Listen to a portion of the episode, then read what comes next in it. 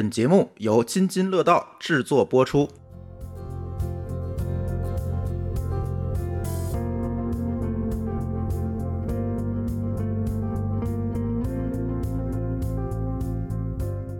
各位听友，大家好啊！这是一期厂长来了，厂长来了，似乎很久没有跟大家见面了，因为疫情的原因，这个录音的不是特别多。但是好在最近，呃，这个疫情恢复了哈，不能叫疫情恢复了，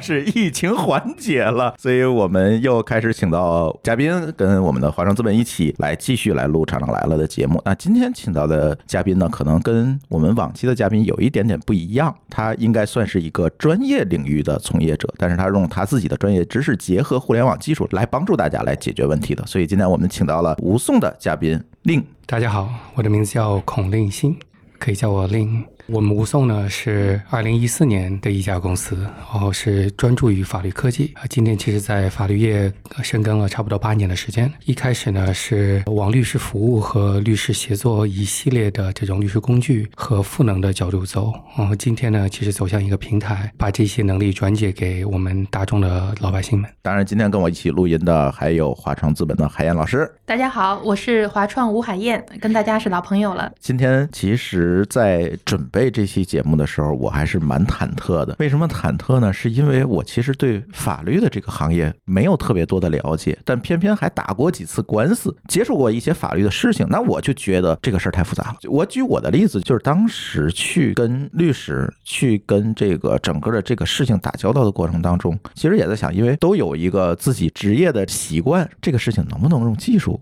去解决？写诉状也好。对吧？我去分析这个案子也好，我能不能用一个技术的手段降低一些这个时间沟通上的成本？能不能把这事儿效率提高？因为它效率确实很低哈，每一次都需要跟律师不停的沟通，一开会开一下午，连着开好几天，可能才把这个这些事情都梳理出来一堆事情，然后厚厚的一摞文件，然后才能提交。但是当时我看到的其实是挺难的，就是这里有大量的 know how。大量人的知识的积累，所以当今天我准备这期节目的时候，我就觉得，哎，似乎蛮有意思的，因为我也看到了令提前给我发过来一些资料，哎，他好像就是用技术手段来解决这个问题的，到底是怎么解决？我其实蛮好奇的。先抛出一个问题吧，就是刚才我说到了，我当时跟这个法律啊、跟这个官司啊等等打交道的过程，后来当然我也接触过一些朋友说，嗯，这个一提到打官司，可能就开始头疼，所以我想先抛给海燕老师。一个问题，因为你是一个投资人，我相信跟法律打交道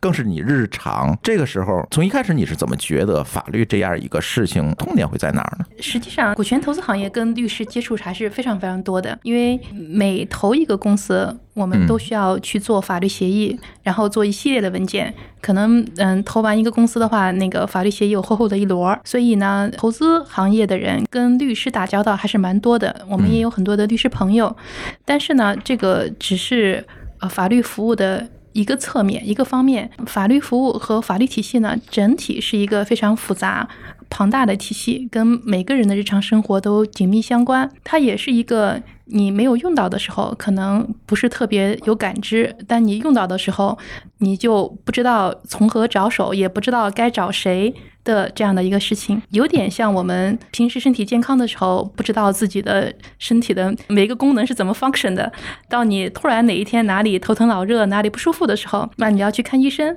你也不知道，因为我们不掌握这些专业知识，甚至不了解专业服务是如何提供的。那么我们就去了医院，都不知道开看哪个科。对你都不知道医院大门从哪儿开。最近好多朋友都是这样啊，去医院的时候说：“哎呦，我上一次去医院可能还是十年前了，我身体很好。最近发现我在。”频繁的跑医院，然后我都不知道医院的门在那边开，是到底应该先挂号啊，还是应该先交费啊？包括挂号应该挂哪个？对，挂哪个科？也不知道，头疼，非常头疼。比如我长了一个疖子，那我应该挂内科还是外科呀？啊，如果长在头上，我是不是应该挂这个看头的科呀？就是是这样，这个跟我们突然遇到需要法律服务的时候，跟我们去看医生的时候那个遇到的问题是非常非常像的。就是我有一个问题要解决，但我。不知道这个问题怎么去定义，它属于什么问题？找谁解决，怎么解决，包括解决的流程是一个复杂流程，还是一个清晰可见的透明流程，完全不知道。但是呢，这个又的确是我们现代生活里面可能人人都有一天避免不了，可能要去掌握的一些知识。那么，怎么有一个更普惠、更透明、技术化的一个平台，去帮所有人遇到这样的问题的时候，能有一个解决问题的一个方式？这是我们当时看到吴颂所提供的价值。海燕老师说这个我特别有感触，因为最近我们也在做这个博客的孵化业务嘛，就是我们签了很多的主播，那这些主播呢，当时聊的都很好，嗯，然后呢，哎，我说那 OK 吧，咱签合同吧。当我把厚厚的一摞合同给到他手里的时候，说我不签了吧。我说这是对双方的一个保护，我相信大家都能理解这些事情。但是他给我答复说，我看到这个东西就心生恐惧。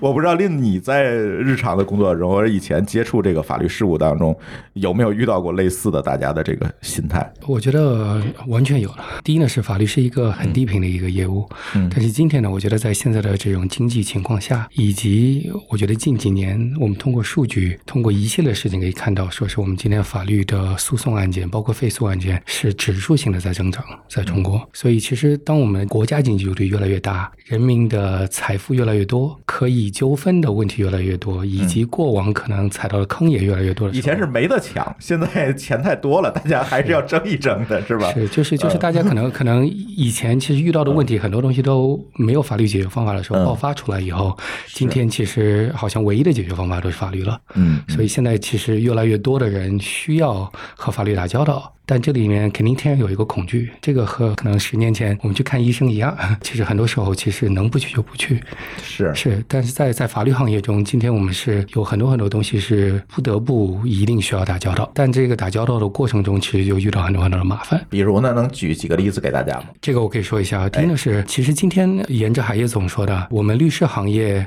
相对来说还是比这个医疗行业更落后一些。就律师行业呢，更像老中医体系。呃，我懂了，好像医疗体系里面现在还有很多先进的设备可以帮助你来做这些诊断。是，其实医疗体系中有好多好多的科技和设备和诊断。其实今天在法律行业中，科技和设备和诊断这些稍微其实落后了一些，或者是偏晚了一些。第二呢是出现什么状况呢？就是在中医体系中，一个中医一般你出现任何问题，他都会告诉你说我能治。但是在西医体系中的时候，我觉得脑科治脑，然后呢这个分的非常细飞得非常细，然后鼻子治鼻子，然后肚子治呃治肚子。其实，在法律界，就是在在律师体系中，大家都是分法域和科目的，是有非常专和精的事情。其实，当一个律师在一个法域中沉淀了很久的时候，他在这里面其实会变成一个专家。但这个专家呢，其实不像西医式的那么明确，所以在这个过程中的时候，其实越来越多的人很有可能找到的过程中不一定对症，不一定就对症，找着合适的那个律师能帮你是来服务。是，所以所以我们今天会发生什么状况？我们会发生可能小中医把把脉，哦，说我也都能治；哦，老中医把把脉，说我治不了我，我也都能治。啊，也能然后呢，那那剩下来就是那那我们老百姓呢就没有什么可判断的标准了。这时候可能可能根据年龄判断，有时候根据是不是上过电视某一种排行榜来去是判断。不是有名？对，但是其实就像古代的老中医似的，有名呢一定代表贵。比如说看感冒去找一个有名的医生，大概率其实这里面的成本和 ROI 是不不太划算的。所以今天其实我觉得缺少很多的数据分别专业性和分别知名度，分别其实在这个体系中一个客户遇到的问题，以及哪一些专业的律师能够在合理的服务范围内，或者是这个价格范围内啊，能够帮忙把这件事情办妥。如颂今天做的很多的事情是尽最大的能力呢，能够形成一套诊断的体系和一套服务的体系。这个服务体系更多的是把一些很模糊的问题能够拆解，能够理解，其实这个模糊的问题该去找哪一类的专家，而且在这一类的专家中，根据它的这个严重度或者复杂度，然后以及大家可以承受的一些经济成本啊，来去找最对的这个对应方。其实是有一个匹配的问题。是有一个很大的匹配的问题。所以今天其实我们我们经常会听到客户说，我找了二十多家律所，但是我分不清楚谁好谁坏。反过来说呢，我们其实会听到很多律师说，其实我职业非常非常努力，以及非常专业，但是呢，我怎么让客户知道我在这儿？所以在这个过程中，其实缺少了明确的一个认知和一个匹配体系。刚才我说到了呃需要法律服务的这样的个体也好，公司也好，也就是需求这一侧。但是从供给这一侧，就是在律师的这个行业里面，是不是他们自己也存在很大的一些痛点？刚才海燕老师在录音之前嗯也分享了一个数据，其实中中国的律师的数量是远远不够的。现在，是但是怎样让这些有限的律师能够服务更多的人，或者是说，像我上次去找律师的过程，其实我也意识到了，说我到底应该。找什么样的律师，或者什么样的律师是最适合我的？那律师其实也在跟我不断的问，那我相信我能够猜到他想问的是什么。他想问的其实是你这个案子我能不能，值不值得我来接？对，其实是双方都在不断试探的一律师也在个过程。评估 ROI 是吗？律师，我相信他们一定也在评估 ROI，是这样吗？嗯是的，因为律师呢是一个典型的用时间来去换取劳动结果的一个体系，所以在这个情况下的时候，其实都在评估 ROI。那当然了，如果有能力、工具，包括技术，让很多东西的速度变得更快，或者让很多的案子能够被科技辅助，以及被更多的可能更年轻的律师能够更准确的来去办理的情况下，这时候其实任何一个律师和律所的 ROI 都会提升。今天其实律师呃有有很多的问题啊，第一呢是从你要说是人口比例对于律师的对比来说，我们比英国、美国少了五六倍，而且国家呢又是往法治的体系去走的，所以今天不断的有越来越多的案子推到了律师和甚至非诉的这种体系中、协调中来去进行解决。所以今天其实有大量的活儿去满足是律师的供给是不够的。对我，我觉得今天是律师供给。当然，我们今天不只有律师，我们其实还有调解员，还有这个仲这个仲裁。哦，这个群体加上律师群体加在一起的话，都可能接近一千万人的这样子一个级别了。但是即使这样子的时候，整个的这个服务体系还是不够。那第二呢是，我觉得其实律师一直呢是相对来说比较传统。那我们在这个传统的过程中，很多其实是师傅徒弟制，所以在这个过程中，小的律师或者实习律师是通过拜师傅来去进行啊，这么学习传统的，真的像老中医。是，那我们就会遇到一些问题，哦有些问题就比如说是师傅徒弟制的这个传递的效率到底是否高，以及从一个徒弟的角度来说，他能不能学到真实的本事。根据每一位律师或者年轻律师，他们选择去的地方是很不一样，所以在这个过程中，其实不是所有的律师拥有了所有的这种教育的这种体系，嗯能能够来去得到一个职业生涯的一个成长。而且他除了考证之外，他也一定需要实践，就跟医生一样，就光考一些理论上的证，可能也不足以让他成为一个优秀的好律师。他也需要很多的接触实际的案例，然后有一个这个成长的一个生涯成长的过程。所以它是一个经验积累的一个过程。是是是，而且在这个过程中，如果经历的这个案例越杂，越难变成很专和以及很精的一个律师。所以，比如说什么毛病都看的情况下的时候，最终最终其实很难走向一个极度专和精的一条路。在准备这期节目的时候，我也查了一些相关的资料，网上也有很多不一样的说法，说中国为什么相对来讲律师的服务跟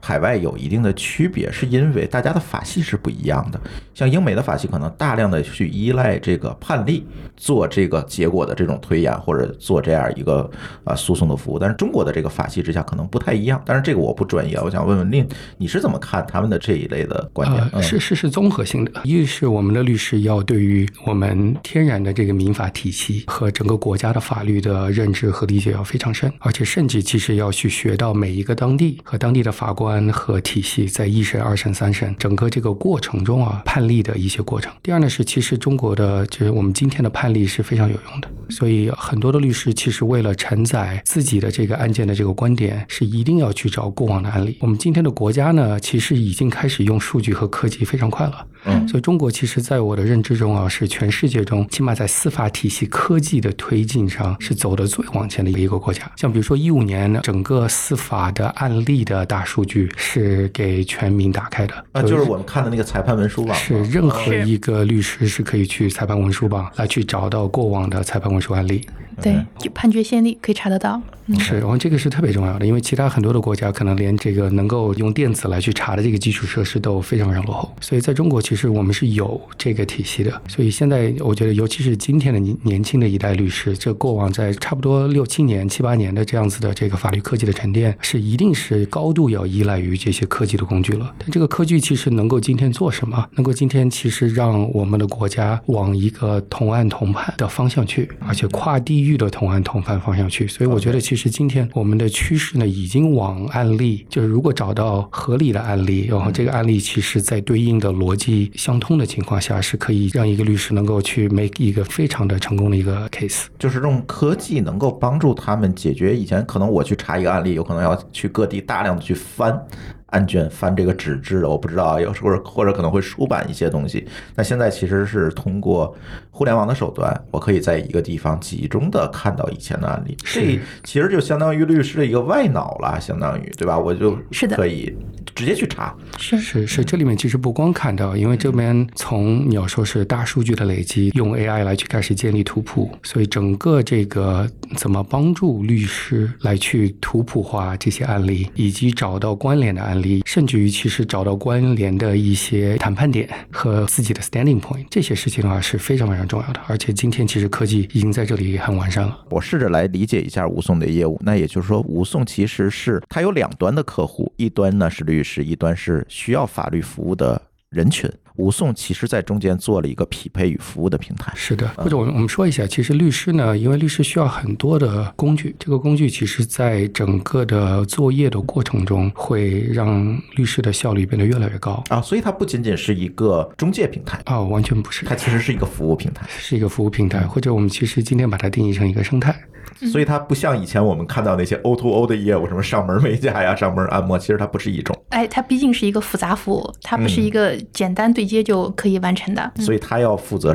整个全流程的服务的质量的把控。是我们其实可以通过给律师更多以及更好的工具，让我们确定律师们呢，在整个的这个服务的过程中，能够有最先进的武器，能够把一件事情办好。第二呢，是这里面其实有很多的课程。今天吴颂的课程应该是全中国一半以上的律师。都上过我们的课程，不管是在基础教育还是技术教育的课程中，因为我们其实今天有超过了一千五百位很专业的专家，然后从各自政法大学和一些就是非常有名的一些这个法语点中，哦，那这些老师们其实，在传统的体系中，可能很多律师都见不到的。其实你们还负责律师的再教育，感觉是。所以今天其实，在吴松的平台上，这些律师呢是可以学习，但这个学习呢是沉淀于他们今天这个做的事情和办的案子。嗯嗯。所以很多时候，其实我们遇到了一个案子，比如说一个婚姻家事案子，那是不是能够其实把最好的老师、课程遇到的观点，尤其是包括和这个案子非常相似的，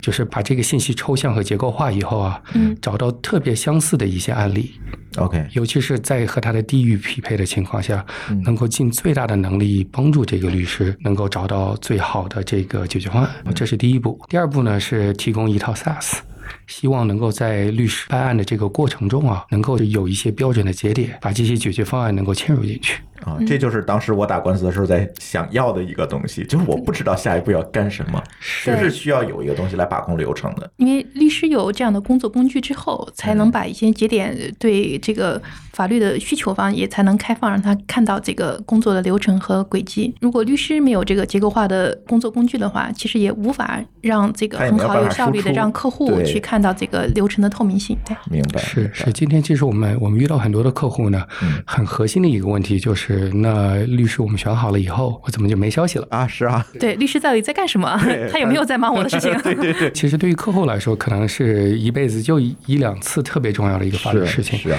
但是对于律师来说，很有可能手上一大堆，而且一大堆在分散给底下管理的团队中的时候，其实在这里呢是有明确的一些需要的流程把握和进度和一系列的这这一肯定是有的，因为它是一个长周期的一个服务，是吧？一定是有流程的，要有过程管理。我们其实是需要站在客户的角度，然后来去从一个律师专业度的角度来说，来去找到这一些有可能的卡点。哦，很有可能卡点和律师自己的专业属性是没有什么关系的，很有可能他底下的一个实习律师离职了，然后有一个案子呢，可能就遗漏了。所以我们其实要通过科技、通过系统、通过这些能力，一呢是帮助这些律师赋能，第二呢是真的是找到怎么能够其实最终把最好的服务 deliver 给我们的客户。我觉得我们搭建 SaaS 最主要的目的还不是为了来去管控任何事情，我们搭建 SaaS 最主要的能力，其实是在委托我们来去解决问题的客户上，我们其实希望能够找到安心，而且这个安心是可以通过数据来去寻找的。是因为有很多人真的找完律师之后，就像海燕老师说，不知道律师在干什么，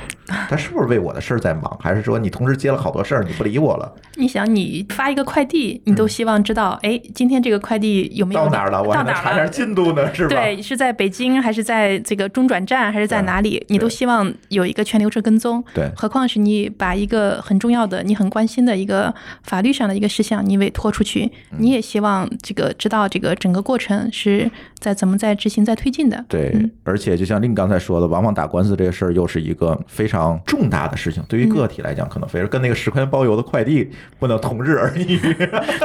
当然，对，所以在这个过程当中，大家可能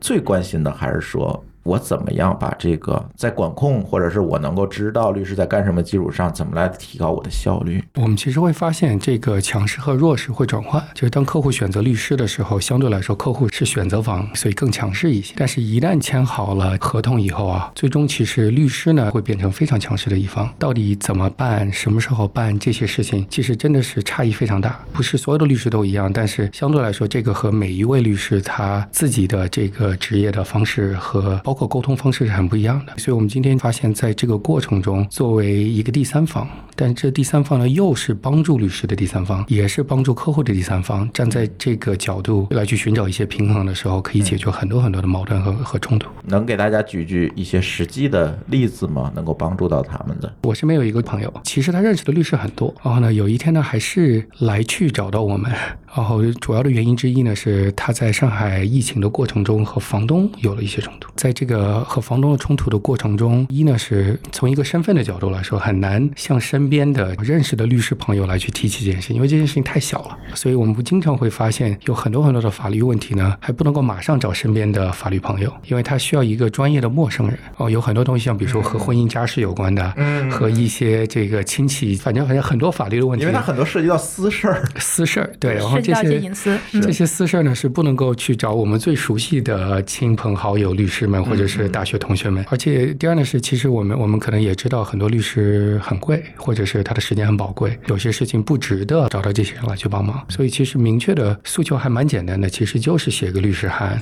然后呢去协商一件事情。因为其实房东的要求不合理，那其实嗯基本是在我们这里的话是用非常好的方式就解决了，就找到了一个当地的职业的年限其实不是很多，但是学习非常努力，因为我们是从他的课程的角度来说。因为你们在这个过程当中对也会对，我们有律师大数据。就是从律师的这个学习数据到他上学的毕业的一些成绩，到你要说是今天这个律师其实在哪一个律所工作的，以及他的一些表现，我们其实推荐了一个我们觉得其实特别靠谱的，但是又不需要花费很多钱的，但是能够认认真真的把这个问题解决的一个律师哦，这件事情其实就很快的就可以解决了。但是你说的像这样的需求方，可能他本身具备一定的法律的知识背景，他知道应该找什么样的人，或者应该怎么解决问题。比如说他自己能判断出来这个事儿不大，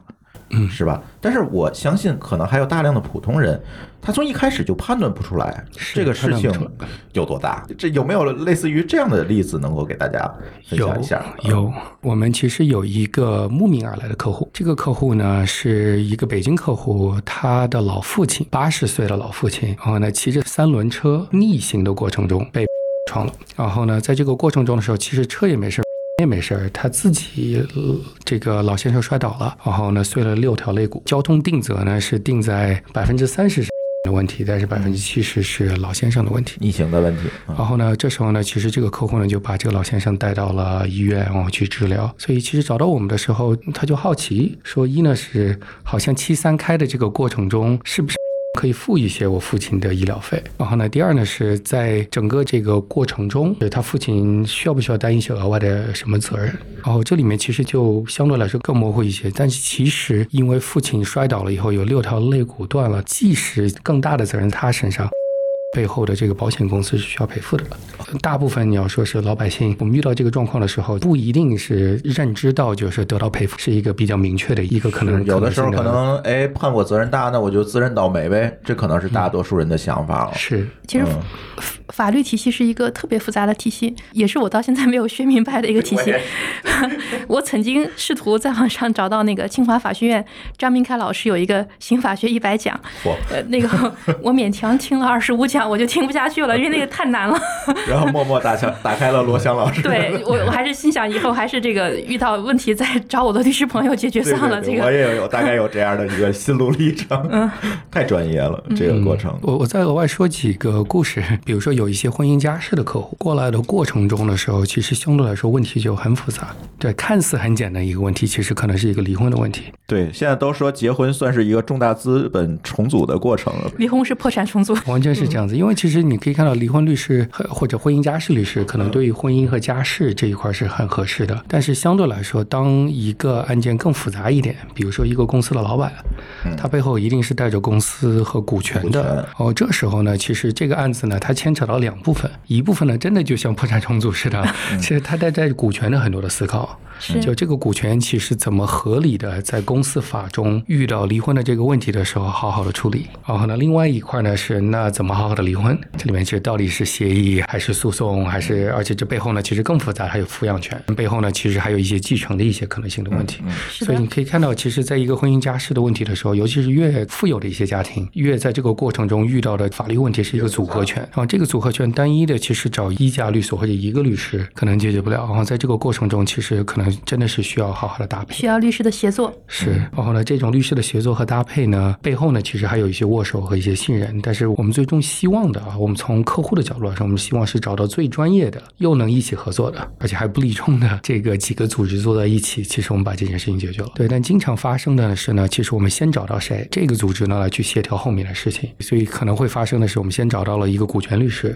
股权律师去协调婚姻的时候，可能婚姻那一块就办的没那么好。这个太像医疗服务了，就是你先有一个主治大夫，对吧？因为一个人他去的医院，如果这个毛病比较大的话，他通常不只是一种病，他很可能身体的好几个部位都出问题了。他有一个主治大夫，然后呢要会诊，好几个医生可能要一起帮他去出一个治疗方案。还有中间的这个权衡啊、平衡的这些问题。然后反过来也是啊，比如说先去找婚姻家事的一些律师，那可能在股权这一块就不一定处理的是是最好的。嗯，是的。所以这里面真的其实就是怎么找到最专业的对应。这这个问题的专业的解决方法和背后的律师呢，这件事情其实还真的很难。这个难主要还是其实在于法律这件事情又低频，然后又其实门槛比较高，对，然后它的这个专业深度是是非常高的。所以聊回来，练的背景其实。刚才我也简单的去做了一些了解，你似乎是技术出身，对？那怎么想到用技术来参与到一个如此复杂，似乎有很多不像我们写代码一样哈，一加一就是等于二，它其实有很多不确定的，跟人打交道的，跟以前的判例打交道过程当中，你怎么想到用技术来去解决这么复杂的一个问题呢？啊，呃，这个我觉得蛮有挑战的。可能要收回到更远，收回到一五年，一五年的时候，我有幸有一次呢，其实住在了老左家，就是左晖当时的链家的董事长。然后呢，在我住在他家的过程中，他其实说：“哎，林，你想做什么？”我跟他说：“我的梦想是当乔布斯和伊朗马斯克能够用科技来去改变世界。”然后呢，他给我当时的回复是这么说的：“他说，令我们这一代的企业家，或者你这一代的企业家，他还他做了一个区分。当时老左呢说，他这一代企业家，就六零后、七零后，就是为了开阔天地，然后把一件事情从没有做到有，就可能已经够了。但是他说，我这一代，也就是可能是八零后、九零后再往后走的这一代企业家呢，要做的呢是让一些社会性的服务变得更好。所以，怎么能够就从四十分，然后慢慢到六十分，到八十分，是下一代中国企业家在他的认知中啊必要去做的事情。他说，如果没有我们这下一代企业家做这些事情，那伊朗马斯和乔布斯在中国是不能出出现的。因为伊隆马斯克、乔布斯其实需要出现在一个比较安稳的环境下，有明确的一些社会保障。那当你要说是大家其实在中国采购任何服务。都还怕被骗的时候，都还在这个过程中刚刚及格的时候，那我们整个的社会都很焦虑。没错，那是这个社会的焦虑会带给我们下一代的小孩子们带着焦虑长大啊。这个焦虑呢是培养不出来向往自由、想去火星的一群人的。所以其实一五年的时候，老左和我说这个概念的时候，他的意思就是说是令如果你去走技术线，你影响到极致的话，在中国也就做的会很一般。所以其实一定要往产业走，一定要往服务走。我们其实今天。天一呢是全中国啊嗯最大的这个经济的提升都是在服务。第二呢是其实服务业是正好是我们最缺质量、最缺我觉得能力的一些地方，或者他觉得能力的一些地方。然后一七年其实他准备做贝壳的时候再找了我一次，所以那时候呢其实给了我两年的时间，陆陆续续的在一系列的沟通中，让我想的比较明白。我在想说，我可能做科技只是一种职业的选择，可能是一个本事，但是真正的其实要去改变世界，或者是起码在中国，在这个国家能够贡献我的力量的话，那是要认认真真的往产业、往服务大众。往落地这方向去走。所以才一七年年底我会加入贝壳，我当时还没有贝壳呢，一八年才贝壳起所以吴颂呢，吴颂的故事呢和这个很相似。一四年呢，就蒋律师找到我说：“哎，Link，我想做一个法律科技互联网公司，这个东西该怎么做？”因为那时候其实我一直在互联网中创业，我是离他最近的。所以吴颂呢，我是从一四年刚刚蒋律师这创始人去呃启动它，然后我甚至帮忙面试了第一任 CEO，然后呢，一直到今天，其实一点一滴的，就好像看着这个小孩长大似的。法律这个行业呢，其实是朝朝日上的，带着很多新的主意和新的 ideas，包括好多好多新的需求。所以逐渐的，在这八年，我们可以看到垂直的服务行业虽然小，虽然很专业，虽然门槛很高，但是呢，它的空间越来越大，而且整个中国社会的走向和我们国家的走向是支持依法治国，然后呢，以法律和诉讼和非诉的方式啊，尤其是飞速的方式、无送的方式啊，来去解决哎，这名字很好啊。解决老百姓的问题。是，对，七零后、八零后这一代年轻人，或者说现在八零后已经算中年了，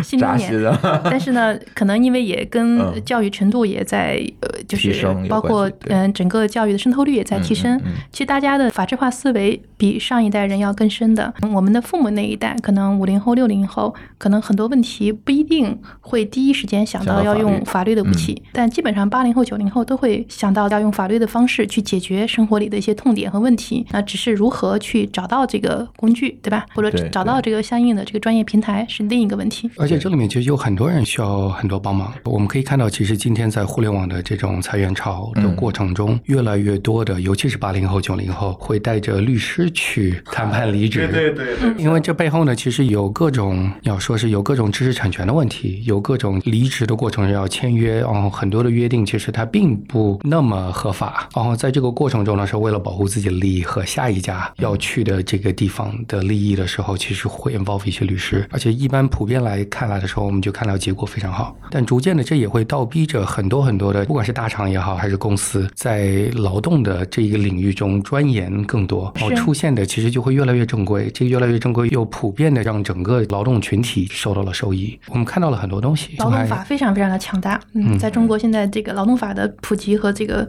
应该是最公正的这个或者最充分的法条。对，因为涉及到了每一个人最核心的切身利益。是，所以就很多人其实就愿意其实在这里来去尝试一下，来去维护自己的利益。所以，我们今天其实吴松也在这里试了一些互联网的一些工具、小程序这一系列事情来去帮助我们的客户。对，那咱就聊聊技术吧。那刚才我们提到了吴松不仅仅是一个中介平台，我们还提在背后为双方提供了很多很多的这个不一样的服务，通过技术的手段。那具体是怎么样通过技术手段来解决刚才我们说到的这个非常非标的这样一一些需求的呢？是，就是就是，我觉我觉得这里面分好几个 step。这件事情，因为我我做了技术这么多年，法律这个行业是没有一个直接纯用技术马上就给一个法律解决方案的一个产品的，是非常非标。但是非标的过程中，什么是标准的？就是围绕着这些非标业务来去工作的人是可以标准化的，以及其实人背后用的这个能力和工具和共识和信息，包括共识，包括怎么合作是可以标准化的。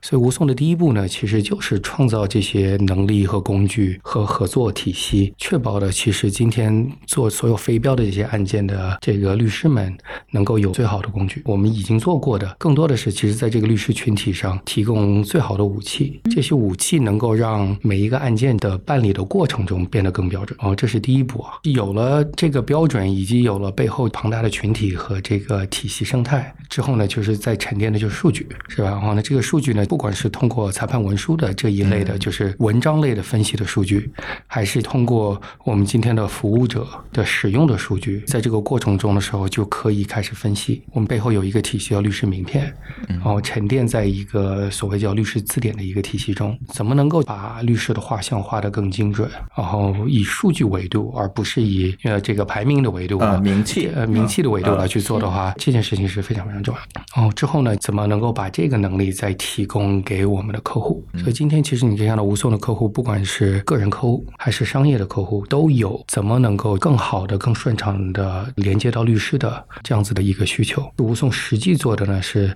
搭建了这些工具之后，往后之后就开始铺路。高速公路上有很多很多的这个服务者，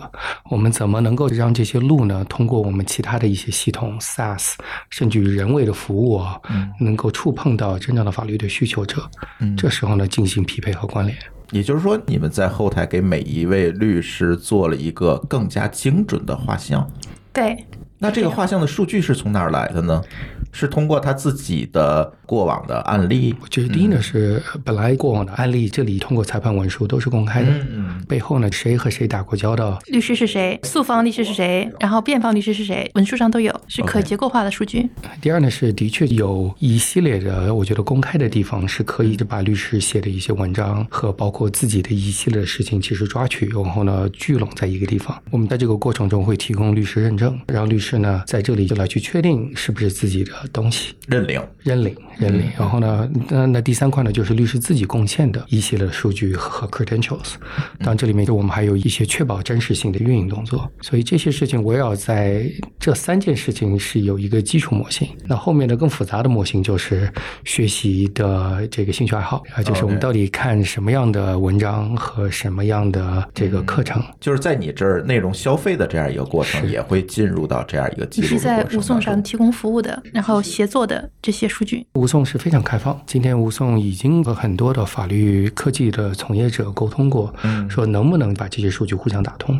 然后呢，让我们就能够让这个画像变得更完善更丰。富一些。是，然后第四块呢，就是在使用工具的过程中，能不能捕捉到一些动作类的事情，让我们就能够知道额外的一些信息。这个信息可能和专业度没什么关系，但这个信息可能更多的是和一些习惯，不管是作业习惯还是勤奋这一类的这种 attributes 是是有很大的关系的。比如呢，能举个例子吗？我们在我们的这个 SaaS 系统里，就律师作业 SaaS 系统里，最终最终，其实当一个律师作业完了以后呢，它产出的是一个诉讼案例，对，然后最终它会变成一个裁判文书，结了以后的这是裁判文书。在这个过程中，可以分成几个很大的模块儿。使用完了我们今天吴颂的系统的时候，到了最终，我们是可以把一个案例分解成它的过程，然后这个过程呢，其实就可以有数据性的判断。对我们其实不需要判断这件事情这个方案是不是好和坏，因为这件事情是需要交叉验证和和其他的呃 methodology 方法论的。但是我们其实完全可以做到的是，那整个这个过程是不是做了很多该做的事情，或者我们其实通过数据分析也会推荐说，其实类似这样子的案子做了很多类似的动作，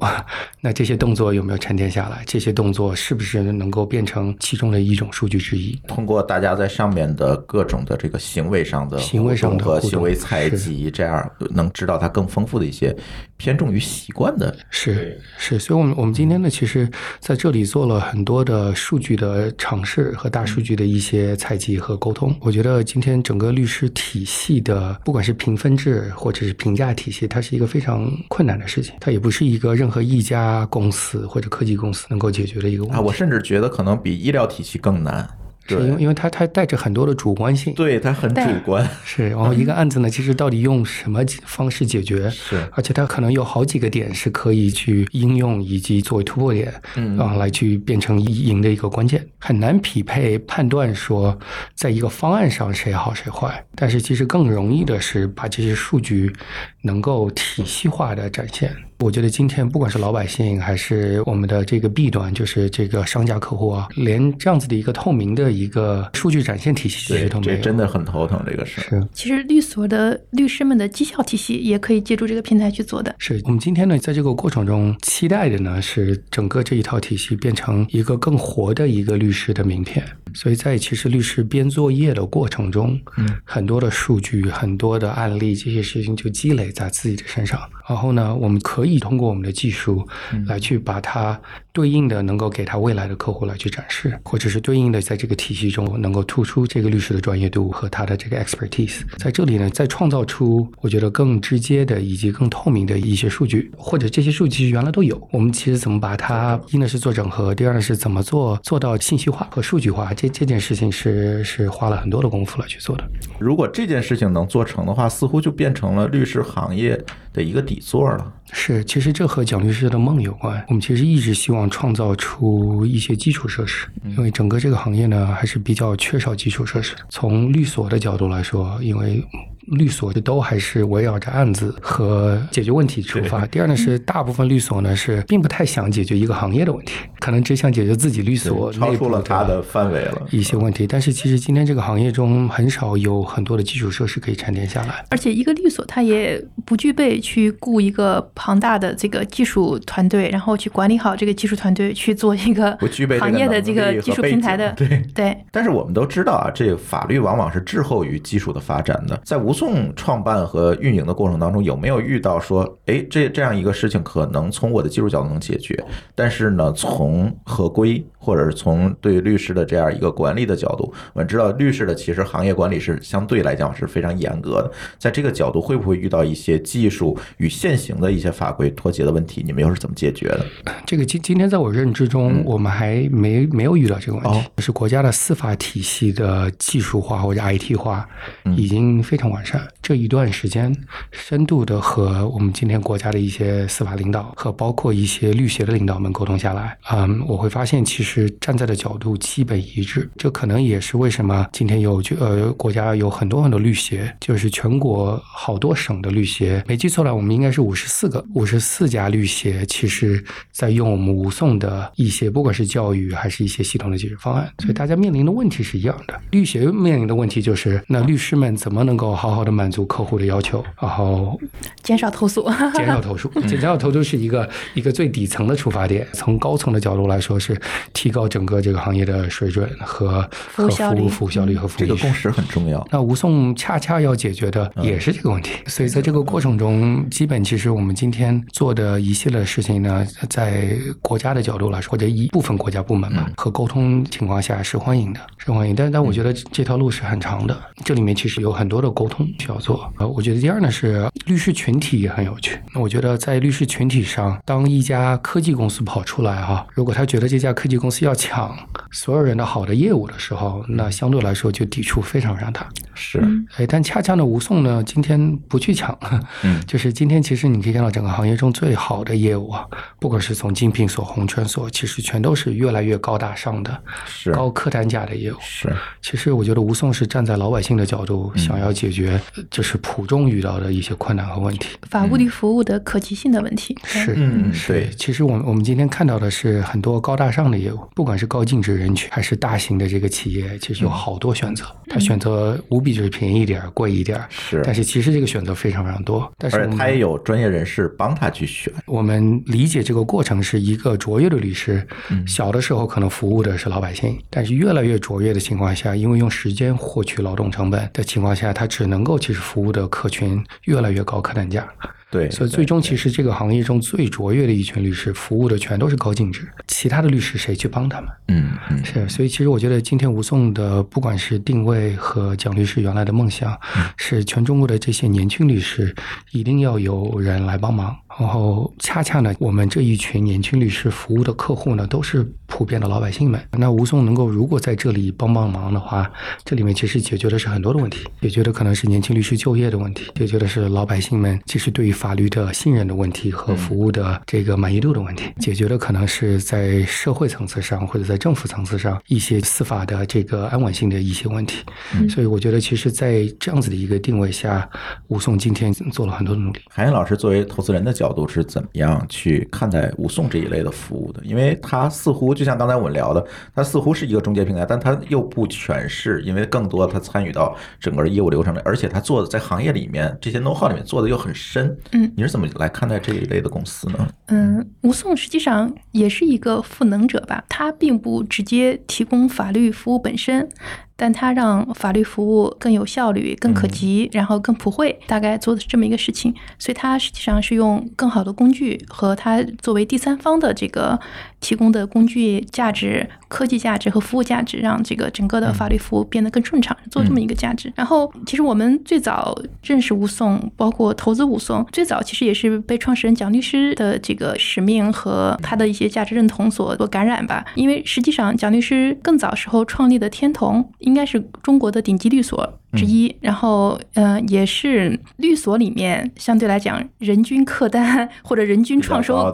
应该是最高的。天童的人均创收应该是中国律所里面怎么说呢？应该是数一数二的这样的这个高吧。但是呢，换句话说，蒋律师在做律师，在做律所方面，应该是做到了这个非常高的一个高度。但是呢，他心里想的。并不是说怎么把天童做得更高端，他希望解决的还是法律行业的一些普遍问题。刚才另提到的，他也多次跟我们讲过年轻律师的成长的问题。所以蒋律师自己在过去创立吴送的这个整个过程中，他经常出差去各地。都是去各地免费的给年轻律师讲课，带着他们一起跑步，一起去给他们去鼓励鼓励他们去去成长，做这些事情。所以，另外的话，嗯，吴颂本身他也是。蒋律师的梦想就是让法律服务更普惠，就是让让普通的老百姓需要法律服务的时候，能有一个这个可及的一个地方，有一个专业机构去帮助他们去更有效率或者嗯更好的获取到他们应该获取的这个法律服务和保障。同时呢，能帮助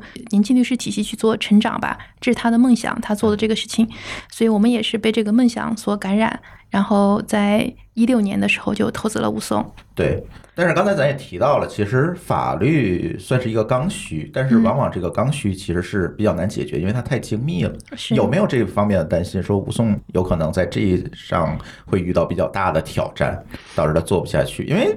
历史上其实也有例子，是吧？嗯，我们通过互联网其实并不一定能解决所有的问题。是这样，所以后来大家又有这个 O2O 的说法嘛？对呀，不仅仅是互联网解决所有的问题，但是互联网解决很大一部分问题。对，我我觉得吴颂可能最大的挑战倒不是说那个。从技术层面，因为刚才杰定也提到过，其实法律行业的技术积累和技术沉淀、数据沉淀还是还是比较大量的。不管是从法条本身，还是从判例本身，还是律师的那个数据。然后，因为吴松从一四年做到现在，已经积累了大这样大量的数据啊，包括律师群体的认可和信任。其实从另一方面讲呢，可能接下来我觉得吴松可能要做到再上一个台阶的话，其实反而是公众的认知，就老百姓的这个对这个平台的认识。因为法律是一个低频服务，他在有法律需求的时候，从哪里去得到帮助？其实吴颂也应该让老百姓知道，我这里是可以想办法帮你去，或者说我这里是有很好的工具和服务，帮你去能很顺畅的对接到你需要的法律服务的。这个事情是可能接下来要去走的一段路吧。所以它的效率和成功，其实有很大一部分的，呃，核心点是在于它的积累上。是的，是这八年以来的这些积累。对，那个从一四年开始，最早的积累，嗯，很多是在那个刚才提到的法律相关的一些，嗯嗯，一些这个案例呀、法律条文呀、培训内容呀、对律师体系的服务呀、工具呀、赋能呀，是积累在这方面。对。我我其实觉得，如果我们看很长远的情况下，其实有两步棋。就第一步是正好是，或者是我们我们把它说成三步棋吧。第一步呢是蒋律师其实过往八年做的事情，也就是建设整个这个服务端的供给，对，以及是律师的整个体系的赋能和成长。然后第二步呢，其实是连接着这些能力，然后去给我们大众和老百姓们提供。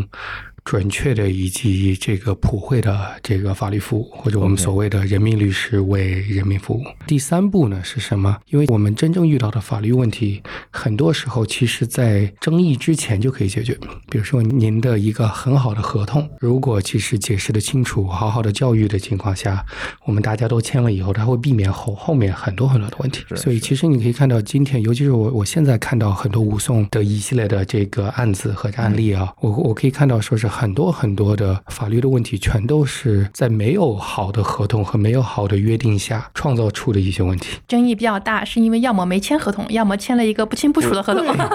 对，呃我们有一位律师朋友跟我说过一句话，我特别能赞同，说律师不是出事儿之后。才要找的，而是律师是要搞事情的时候就要找的。我觉得这件事情说的特别对。是，